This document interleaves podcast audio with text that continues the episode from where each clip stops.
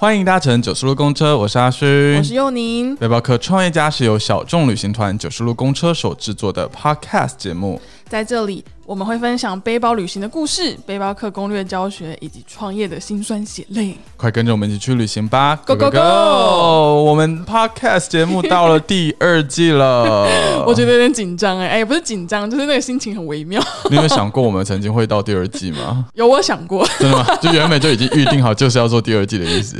就是因为那个时候你不是就说，就是有点想要考虑要不要做第二季嘛？但是我觉得我们一定会做第二季。为什么？你到底自信来源从哪里来？哎，我们的后台其实也蛮不错的吧？就是比 YouTube 表现好，因为 YouTube 有点沉沦，不知道在哪里去了。对啊，所以我那个时候就想说，我们一定会做第二季，只是那个时候没有想象说第二季会做什么样的内容。我觉得我们第一季的主题其实是有一点点的发散的，就是有一部分可能是聊创业的一些东西。对。对，然后又有一些部分是邀请了一些过去一起旅行的来宾去分享他们的旅行故事。对啊，还有我们的水星女人又来。对，反正就是有点大杂烩的那种感觉。没错，其实可以 echo 到我们最开始那个开场词：背包客创业血泪。对对对，心酸血泪，然后什么背包客的攻略教学，好像没有攻略教学。哦，没关系，我们有啊，我们的攻略教学就是大概是我们踩点那些故事吧。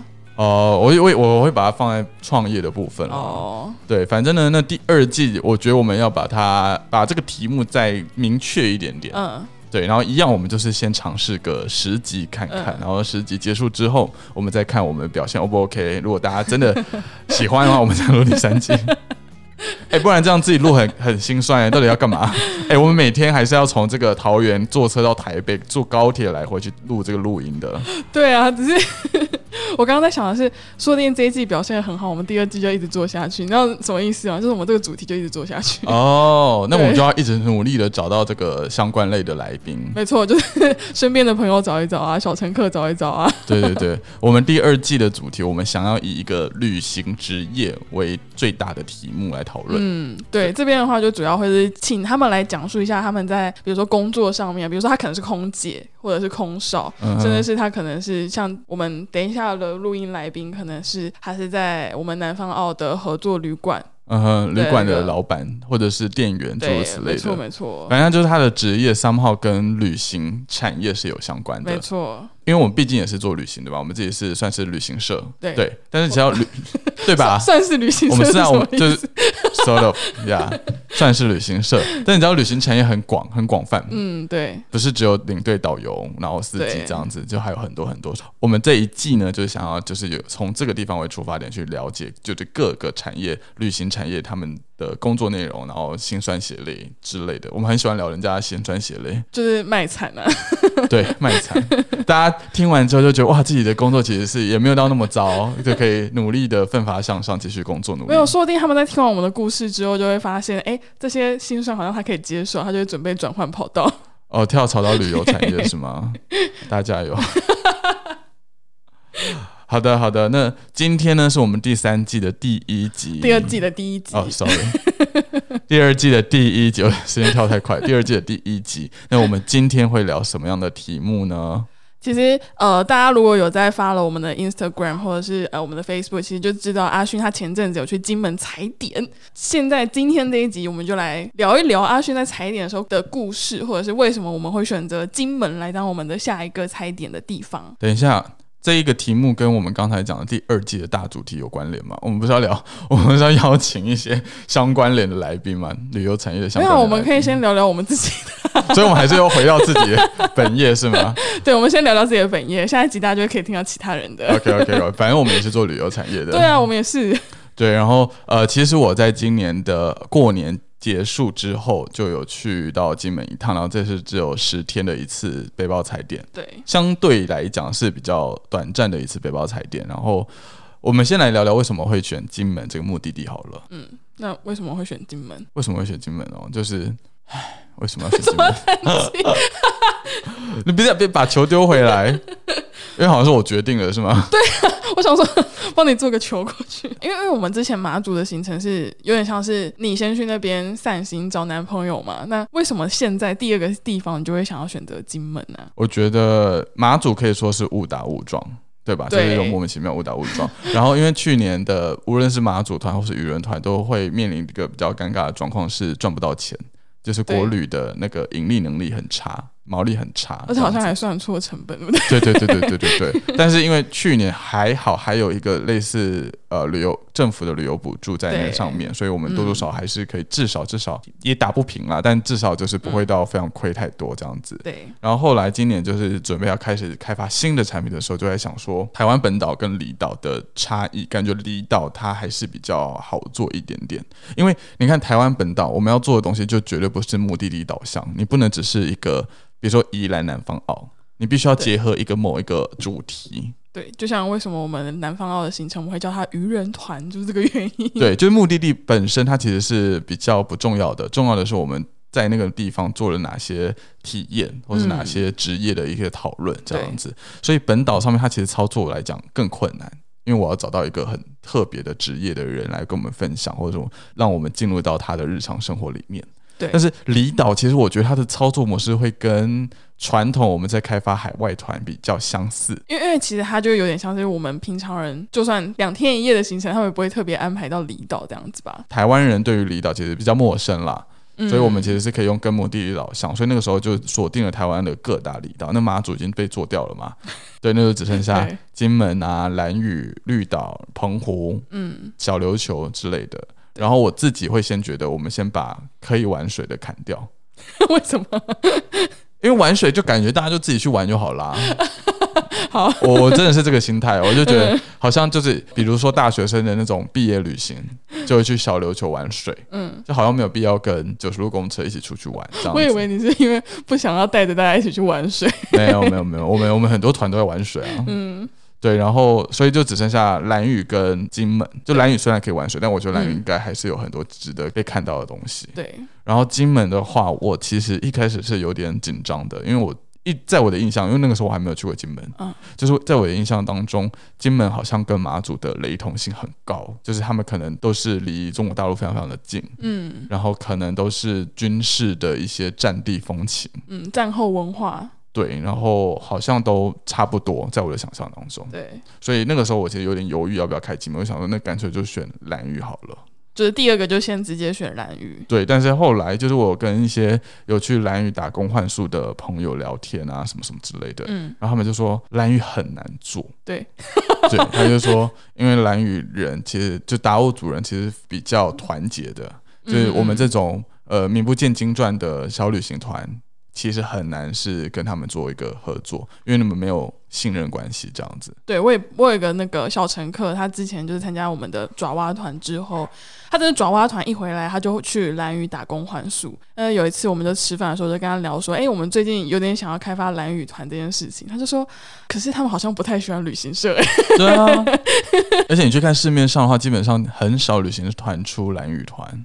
因为蓝屿好像大家都的想象都是大家一起揪团去，嗯，这样子的概念也不会特别到找旅行社这件事。对，所以就一方面它很难进去，另外一方面大家可以自己去，所以就会别人好像需要再花多一点时间才有办法想把它开成一条团这样子。对，所以后来就想说，好，虽然金门可能跟马祖很相似。但是是可以去尝试看看的，对，所以，最后就选择金门。其实我原本打定主意是想要在金门待更久的时间，大概两个礼拜到三个礼拜左右。嗯，有你有跟我提到，但后来变成十天，是因为我们这一次合作的旅馆，它刚好二二八连假。是有客人的，就有客人把它包动了，就变成是我没有办法继续住在那个地方，所以前前后后就变成只有十天。嗯，然后我我不知道你你你是怎么看待我们这一次的金门踩点？我怎么看待你们这一次的金门踩点？就是然后那个时候我，因为因为其实你去金门踩点的时候，我这边一方面自己也在忙那个我们水性人培训的事情，嗯，所以其实你在踩点的时候，我可能没有认真看吗？没有很认真看，我大概知道你现在可能在应酬喝酒，但是没有很认真的看你现在在干嘛这样子，因为我我。觉得大家可能都会觉得哦，又要去踩点，又要去玩了，而且而且在金门感觉就吃很好，住很好，就感觉就过得很风花雪月的感觉。但我跟你讲，金门踩点是我有史以来 背包踩点里面最累，累到不能再累的地方。但我自己倒是没有这样想，因为我看到你去喝酒，我就觉得啊，这个应酬有点辛苦，好累哦，真的。我觉得第十天真，因为十天真太短了，然后金门又很大，然后你看倒过来，我们上上次去年我去马祖的时候，我在那个地方待了两个礼拜多，嗯，然后又都是只有在北干岛，然后北干岛就这么一点大，就它很小哎，对，它其实真的蛮小的，应该是比金门小很多。你金门你要认真的跑完所有的景点，你可能就真的要八九个小时。那北干真的是两个小时就可以走遍全世界，这个所以好累哦。就是你知道我们每一天的 schedule 都超满的，超级无敌满。就是比如说早上的时候要去哪里拍拍影片，嗯，或者是下午要去拜访哪一个达人，然后跟那个达人去走，比如说爬山，或者是去去朝间带里面巡后诸如此类的。然后晚上就要应酬，反正这时间这非常的紧，紧到不行再紧。对，跟大家前情提要一下，就是我们去踩点的时候，其实是我们会先安排很多行程，是我们觉得 maybe 可以放在我们的行程里面的。然后在踩点的时候，我们是要每个行程都去踩过，就是去试试看，说，哎，那这个跟我们想象的有没有是一样，适不适合我们的行程？所以阿勋他在这十天里面，他其实就是 每天都要把自己塞得很满，每个地方都要去过，才能评估说这些地方到底就是有没有 match 到我们的行程这样子。对，然后我觉得金门踩点，你知道我们九叔公车做的旅行团，就必须要跟当地做一些很深刻的交流嘛。对，然后你要请求，也不是请求啊，就是拜托当地人，就是。哎，有没有什么有趣的东西是他们日常的东西，然后我们比较陌生、好奇的，然后可以带着我们去体验的？嗯嗯嗯。然后那个时候我在发想金门团的踩点的时候，我其实一开始 pop up 在我的脑中的确也是两个题目，第一个题目是高粱，第二个题目就是战争、战士、军事。不知道大家知不知道，其实金门岛是整个目前中华民国实际统治区域内。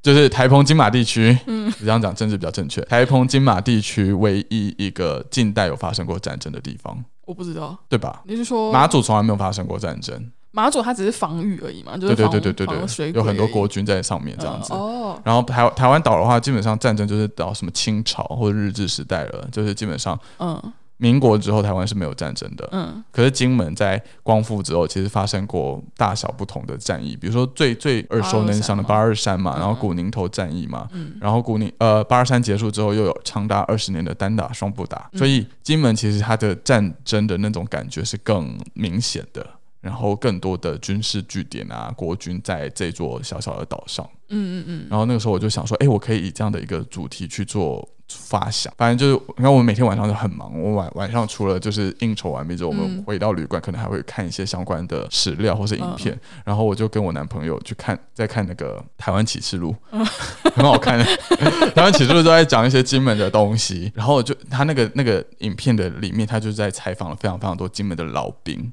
然后请那些老兵去回忆说，哎，那个时候，比如说八二三炮战的时候是怎么样的一个情境？然后单打双不打，比如说那个炮弹打来的时候，他们是怎么去躲避啊？或者是他们是不是有一个固定的时间啊？诸如此类的。然后我们就觉得，干这超超有趣的。然后我们还去又重新的看了一次那个电影《军中乐园》。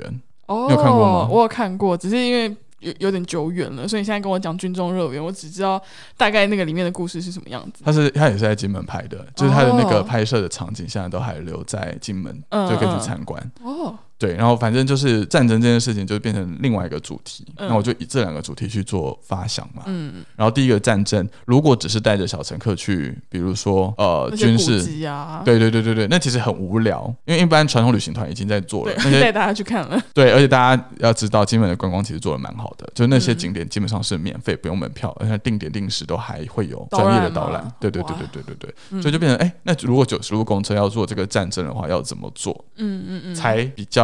深度有趣，然后那时候我就想到一个题目是有没有可能我们就跟台湾启示录的这些记者一样，嗯，可以邀请这些曾经可能参与过八二三炮战或者是的老兵，或者曾经在金门当过兵的老兵来跟我们分享。对，然后我就想要找这个题目开始去操作。嗯，然后因为我们在金门有一个类似 key person，但就是很好的朋友。我刚刚说我要问谁吗？静姐，我们希望有一天可以邀请他来上节目。真的？对，嗯，反正就是静，就是我们有认识一个金门朋友，然后静姐她就是因为她是在地金门人，然后她也认识很多的老兵这样子。嗯，她就说：“哎哎，那 OK 啊，那她早一天就是帮我们去，就是。”请这些老兵吃个饭，然后我们就可以跟他聊个天，然后就顺便就是跟他们表明一下我们想要做的事情，这样子。对对对。然后那天晚上真的就是啊，好累哦，累到不行哎！累的点是跟这些老兵们聊天，还是说累的点是在那个应酬喝就吃饭的状况之下喝了非常多的酒？聊天倒不会到很累，因为会因为我们那一天早上的行程是去小金门，就我们很早就从哦金门本岛就是坐船到小金门，然后在小金门又搞了一整天嘛。嗯，然后下午的时候，其实静姐原本是跟那些老兵约六点半的晚餐时间。嗯。但是其实我们大概 五点多就已经回到了本岛，嗯，然后那时候我们就跟静姐说，不好意思，我们可能想要八点再 再再到，就你你知道吗？如果八点到的话，他前面可能已经 喝喝好了，对，我们就可以。对，然后我们就想说，那我们就是可以先去吃个摩斯，吃完摩斯之后再，就八点在这种姗姗来迟从小金门赶来的那种感觉，说不好意思，不好意思，我们迟到了这样子。对，然后我们就是八点多的时候到那个类似海鲜的餐厅。我先说一下我的想象，因为我因为我不知道他之后发生什么事情，但是依照这些就是年纪比较大的人的应酬方式，他会说啊，你晚到，你晚到，你要多喝一点之类的。对。对，所以就变成是到的时候就啊不好意思，不好意思，我自己先干这样子。然后他们是有公杯跟母母母杯，你知道吗？我知道。他一开始就会先倒一个公很大一杯的公杯的高粱给你，就是这这这就是你今天今天要喝的量，第一份这样子。然后就会有小杯这样，然后你就开始在那边敬酒。嗯，然后他们的说法是，金门人就是你第一杯喝完之后，就第一杯公杯，嗯，喝完之后，你第二三杯公杯就是随意，你随意，你就不要有压力。就大他他们的说法，我也不确定他们是不是真的有压力。嗯，就是他们就是觉得哦，反正就是随意开心就好这样子，然后就开始在那边聊，然后就聊我们在做什么，然后我就发现一件非常尴尬的事情，什么事？就是。那一天好像有邀请三位老，也不是说老，他们也没有到很老，你知道吗？他这个就是五十五六十岁，嗯，但他们又自称自己是老兵。我跟我男朋友讨论过这件事情，说“老兵”这两个字是不是有点负面啊？就是。如果我今天五十岁，我被称为老兵，我会生气耶。哈，你是说他们已经他们自己五六十岁，然后自己自称自己是老兵？不是不是，如果他人哦，比如说比如说我今天入席了，我我今天到了那家餐厅，然后就说不好意思，各位老兵，就我迟到了，我自己先干的话，如果我是老兵，我会生气吧？不是，就算他是老兵，他应该也会生气吧？就老老这个字，就是有点。有点有点好像不是很有礼貌，嗯，但是谁知道我一一路坐的时候，静姐就是我们金门的那个在地的朋友，他说：“各位老兵，这位是九十路公司的阿勋。”然后我想说：“OK，放。如果他们自己那么熟的人都叫自己老兵的话，那应该没什么关系吧？”嗯。然后呢，那一天大概有三位老兵，嗯，然后有一位老兵是带自己的老婆跟小孩的，小孩其实跟我一样大了，哦，差不多大年纪，台大毕业的。嗯，对，然后就开始在那边聊，但其实有点难聊，就是因为他们已经喝到了一个程度了，然后所以他们彼此又非常非常的熟悉，嗯，所以就会活在自己的世界里面，然后我就会比较有点尴尬的成分坐在那个地方，嗯，对，然后也比较难插上话，然后再加上我发现一个非常非常惊人的事实，就是这些人根本就都不是金门人啊。就是不是金门人的意思是他们曾经在这里当过兵，但是不是金门人，还是他们甚至没有在金门当过？他们在金门当过兵，然后现在住在金门。我不知道，我知道，我不知道他们的那个地震有没有地震事务所有没有转过来户籍啊？讲什么地震事务所？他们的我不知道他们户籍有没有转过来，但是他们就基本上只有在金门当过兵，嗯，这样子，然后也都是做到非常非常高的位置哦，什么少校之类的，我不知道，我没有当过兵，我对关阶不。哎，你们反正他据他们所说，就再加一阶就可以升到将军，那个很大吧？很大吧？应该吧？那感觉蛮大的。对，然后因为我我后来才知道，原来如果你是想要找，比如说参与过古宁头战役或者是八二三炮战的话，基本上都很老，嗯，那就九十岁，嗯，这些人可能就真的是他也不会是金门人，他是。外省人就是在一九四九年，就是国军撤退来台的时候，从中国大陆那边撤到金门的这一群人，嗯，对，那他们就有就会参与过这两场比较大的战役，嗯，但是像这这一群我吃饭的老兵们，他们可能过去就是他们是花莲人啊，或者是台湾的其他地方的人，嗯，然后就因为当兵嘛，然后从军，然后后来就会被调派到金门这样子，年纪也没有到多长，那是他们可能参与过的。时间就是呃单打双不打的那个年代，嗯，你知道单打双不打吗？我大概知道，就是不是就是一周里面的单周单周日嘛？那怎么讲啊？就就是周一三五，对对，一三五的时候就是打就是会会会丢，就是会彼此，对对对对。然后双不打的话，就是二四六这三天就是不会有这样子的战役。我记得好像礼拜天是直接休息，是不是？好像是这一回事。对对，然后他们就参与过这一段，然后还有水鬼的这一段，跟马祖一样。哦。然后我听说曾经就是有一位老兵，他其实是有杀过水鬼的。哦。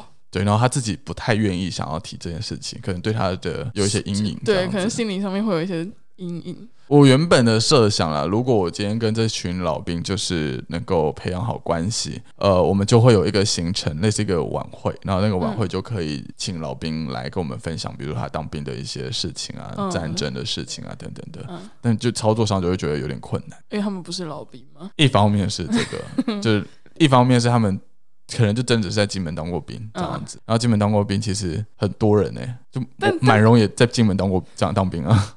满荣有经历过单打双不打吗？没有啊，那个年代怎么可能？七十民国七十多年之后就没有了。嗯，对啊。可是我觉得这样子，满荣是我爸拜了位，就大家可能不知道。大家想说满龙到底是谁？对。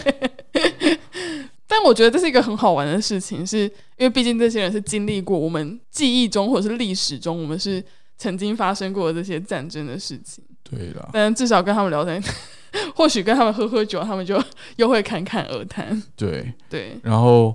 哦，还有另外一个就是，后来我就发现，其实很多金门在地人，他们自己本身就已经经历过单打双不打，这不一定只是当兵的人，就可能是一个妇女或者是学小学生，他们可能那个年代他们都经历过。像静杰他的爷爷，好像就是有被单打双不打的炮弹打过，你说被炮弹打过？对，然后就截肢诸如此类的。哦。对啊，所以其实后来就觉得，哎，好像可以找其他的相关的人士一起分享。嗯，如果老兵的话，就是真的大家会很累，就是大家都要喝酒喝的非常的多。说不定有一些小乘客就是在追求这件事情，这样子吗？对啊，金门团好，我要来去喝酒。哦。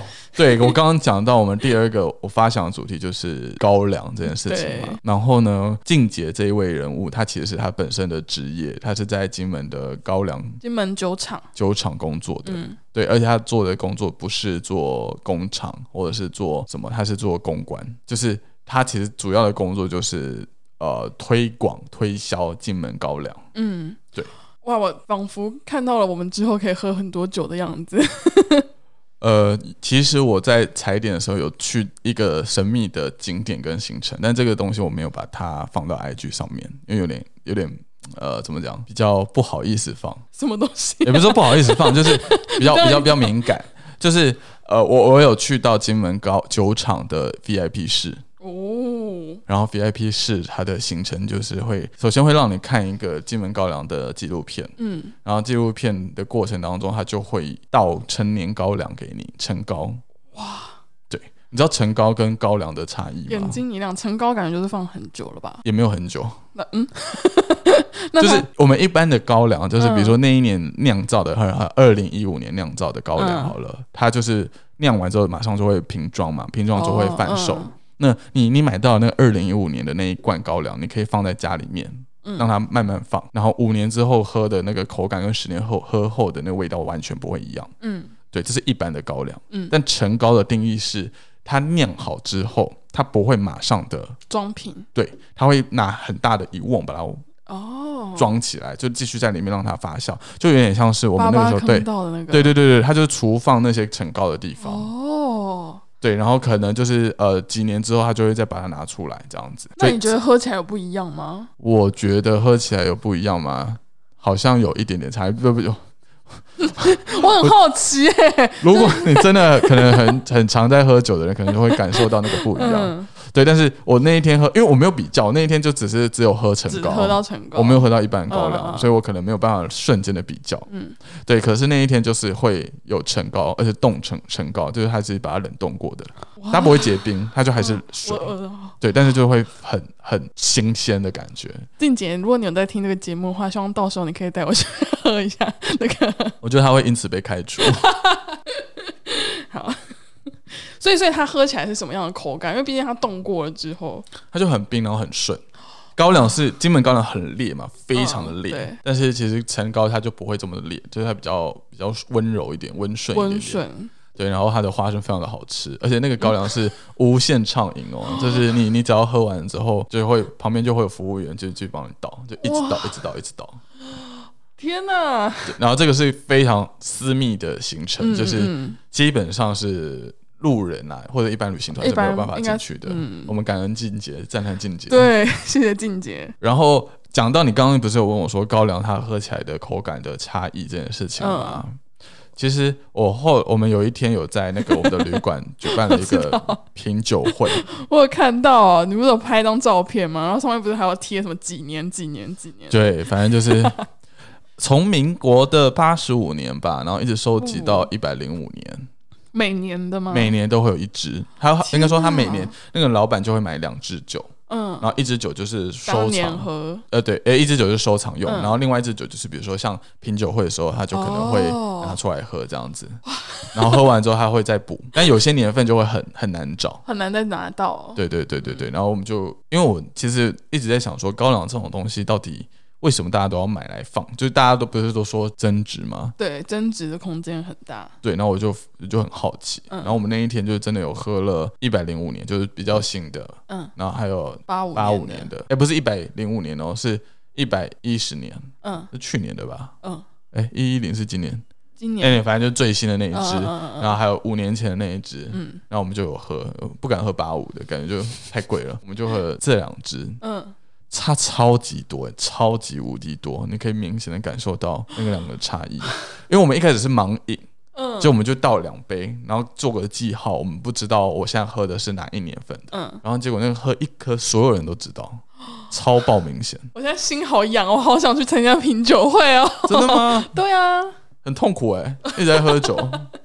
但应该是有一些下酒的东西吧？当然了，我们买了很多炸物，或者是对啊，我好想试哦。因为其实我要说一下，我姨呃，我姑丈他是金门本地人，嗯，然后就是因为他们好像金门酒厂每年会配一支或两支给，就是每个有户口在那边的人嘛，所以我姑姑每年都会拿一支高粱酒给我爸。只是我有点不太确定，我爸是都把它喝了，还是把它送给别人。但至少我现在。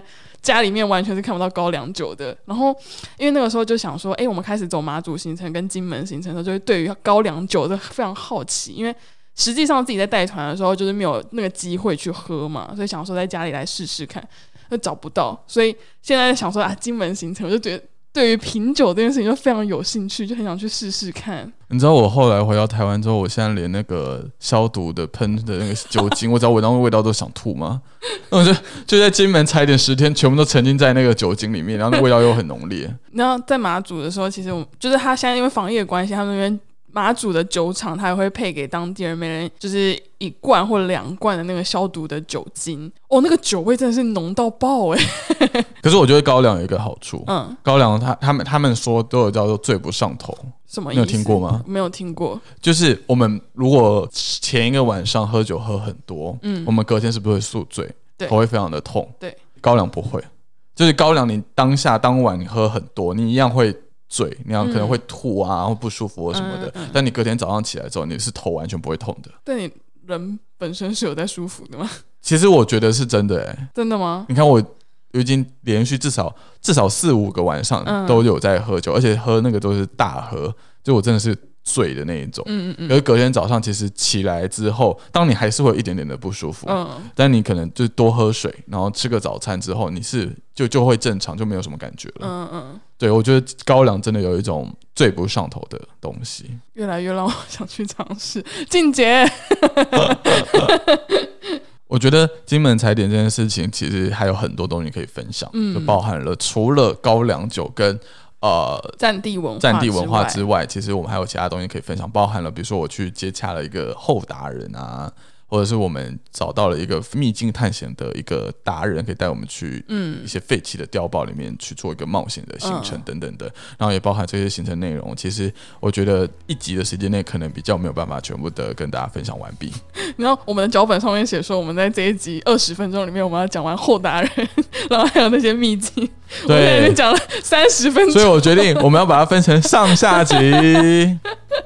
好，对，所以呢，这礼拜我们就先这样子，下礼拜我们会再把整个金门踩点的东西跟大家做一个详细的分享。嗯，我们这边可以先跟大家讲一下我们的金门团啦。对，金门团应该这礼拜就会试出了，今天礼拜一嘛。对，没错。然后我们可能我最快最快可能礼拜三的时候官网就会上线，然后上线之后大家就可以看一下行程。那其实我们在六月以前只会出三团。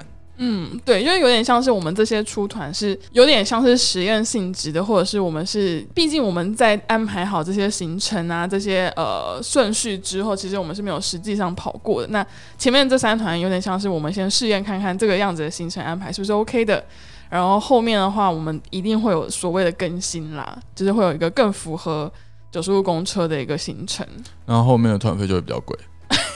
对，没错。